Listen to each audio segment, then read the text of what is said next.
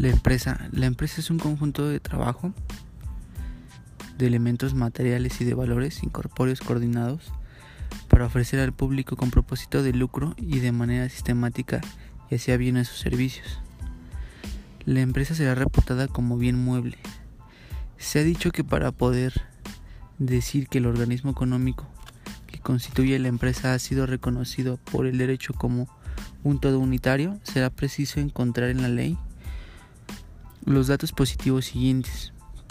En la configuración de la empresa como objeto jurídico único, del cual los derechos conexos a la empresa serían considerados a la empresa como partes constitutivas o como pertenencias, la transmisibilidad como un solo objeto, la protección de la organización artística del empresario, la conservación de la unidad de la empresa y de la defensa contra su desmembración o su liquidación.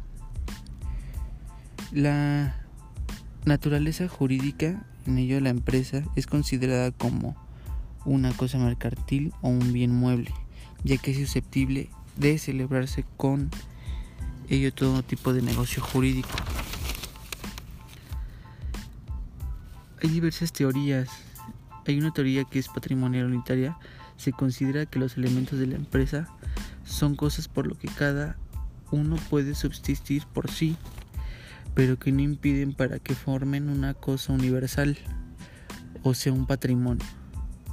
Siendo así la empresa una pluralidad de cosas que integran una cosa universal, de tal manera que normalmente la empresa funcione como una sola unidad. Así su traspaso lleva consigo el de todos sus elementos, aunque no se expresen salvo excepciones.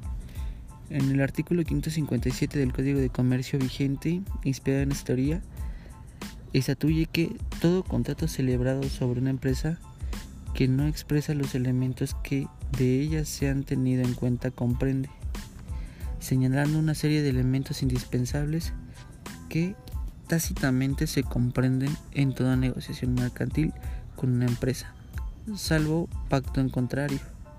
Asimismo, el Código de Comercio en su artículo 555 menciona que la empresa mercantil es un bien mueble. La transmisión y gravamen de sus elementos muebles se rigen por las normas del derecho común. Asimismo, los elementos de la empresa tendría elementos personales, se llaman elementos personales o subjetivos, aquellos que hacen referencia al ser humano o sujeto. En el caso de la empresa, es la persona que dirige y organiza los elementos objetivos o materiales, o sea, el empresario y los auxiliares dependientes e independientes. Eh, hacemos referencia al empresario, que es quien ejerce profesionalmente y en nombre de una actividad lícita, encaminada a la producción para el cambio de bienes o servicios, que no consistan en obras de, o más bien que en obras de ingenio o en trabajos intelectuales, valiéndose de una sola organización de personas o bienes. Asimismo también los auxiliares, auxiliares mercantiles, que son las personas que ejercen una actividad con el propósito de realizar negocios comerciales ajenos o facilitar su conclusión. Se dividen en auxiliares dependientes del comercio y auxiliares independientes del comercio. Asimismo, hablaremos de los elementos materiales, que son aquellos componentes de la empresa que se pueden ver y tocar, como los muebles, los enseres, las, mercancías y las materias primas. Entre estos elementos no hay una jerarquía de importancia, pues todo es útil para trabajar, ya sea desde un lápiz hasta un camión de transporte. Los bienes muebles son aquellos susceptibles de apropiación que pueden trasladarse de un lugar a otro. Los enseres pertenecen a la categoría de los muebles. Sirven como utensilios e instrumentos necesarios, ya sea en una casa o en alguna oficina para el ejercicio de alguna profesión, dependiendo del lugar de trabajo. La mercancía puede ser todo género vendible, es decir, cualquier cosa para la que se pague un precio justo para su adquisición. Cuenta de activo representa del valor de las mercancías adquiridas por la empresa para su posterior venta. Es la cosa material o objeto cuya producción, transformación, distribución utilización o venta es motivo de la actividad y trato comercial.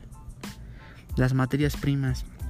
Las materias primas son los productos básicos que intervienen por transformación, consumo en los procesos de la fabricación. Los bienes muebles son aquellos que por su naturaleza no pueden trasladarse de un lugar a otro, como el suelo y todo lo que está adherido a él, incluyendo las construcciones y también a las líneas telefónicas fijas, entre otros. Los elementos incorpóreos o incorporados son, son aquellos bienes que permiten realizar una obra, servicio o empresa, pero no pueden ser apreciables por los sentidos, es decir, que su existencia no es material, sino jurídica. Sin embargo, su importancia radica en que se pueden otorgar facultades o ser simples ideas abstractas que se traducen en cifras y le dan relevancia al lugar. Por ejemplo, podríamos poner como por ejemplo la clientela o el avío. La clientela se refiere a, los a los consumidores y a los proveedores. A través del tiempo, el comerciante se va relacionando con estos terceros con quien se realiza operaciones comerciales. Estas relaciones no solo implican a los consumidores finales, sino también a otros comerciantes, quienes también a su vez proveen o son proveídos de bienes o servicios. Todas esas personas son la clientela de la empresa. El avión consiste en las listas de consumidores y proveedores del comerciante. Esta lista le da valor a una empresa.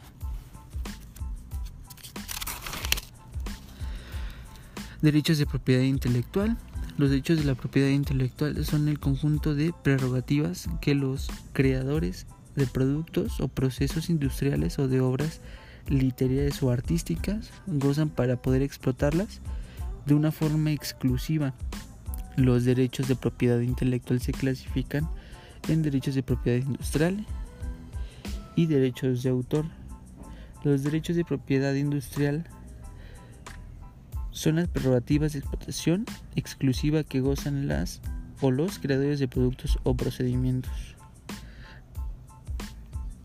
Los derechos de autor son un reconocimiento que hace el Estado a favor de todo creador de obras literarias y artísticas previstas en el artículo 13, en virtud del cual otorga su protección para que el autor goce de prerrogativas y privilegios exclusivos de, de carácter personal y patrimonial. Los derechos de autor se pueden clasificar en derechos morales, que esto consiste en el reconocimiento jurídico como creador al autor de una obra artística o literaria, los derechos morales incluyen el derecho al nombre, el derecho a la edición, a la publicación o a la integridad, conservación y respeto de la obra y derecho de la rectificación. Los derechos patrimoniales, estos se refieren a la explotación económica de la obra artística o literaria. Asimismo, entre otros, derecho de arrendamiento.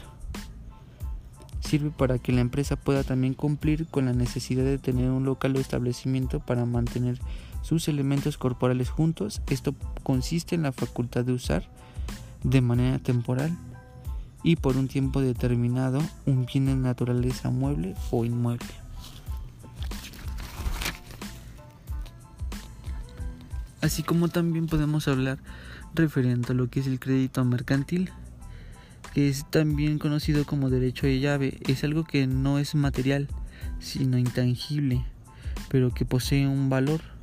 Aunque este valor no pueda ser medido por los procedimientos relativos a la propiedad ordinaria, pero existe, y es el sobreprecio que un comprador está dispuesto a pagar para adquirir una empresa o empresa mercantil por encima de los elementos materiales de esta, por el simple hecho de ser un negocio ya establecido o una fuente de negocios. Hablaremos de las patentes de invención. La invención es la creación, lo contrario de descubrimiento. Se descubren cosas materiales y las fuerzas de la naturaleza, pero el descubrimiento puede servir de base a las invenciones por su naturaleza. Están destinadas a pertenecer a todos los hombres. Pero también a pesar de que la invención pertenece al dominio público, el Estado con el fin de fomentar el desarrollo económico o industrial, así como la invención misma, conceda a los inventores o perfeccionadores de un invento ajeno el derecho de explotar en forma exclusiva el invento o el perfeccionamiento durante cierto lapso de tiempo.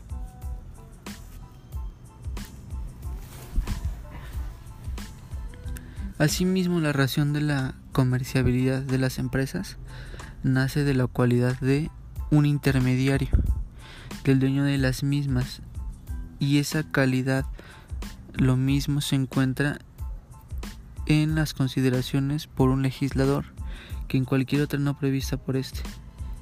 La enumeración de las empresas que hizo un legislador en el Código de Comercio es enunciada y limitada.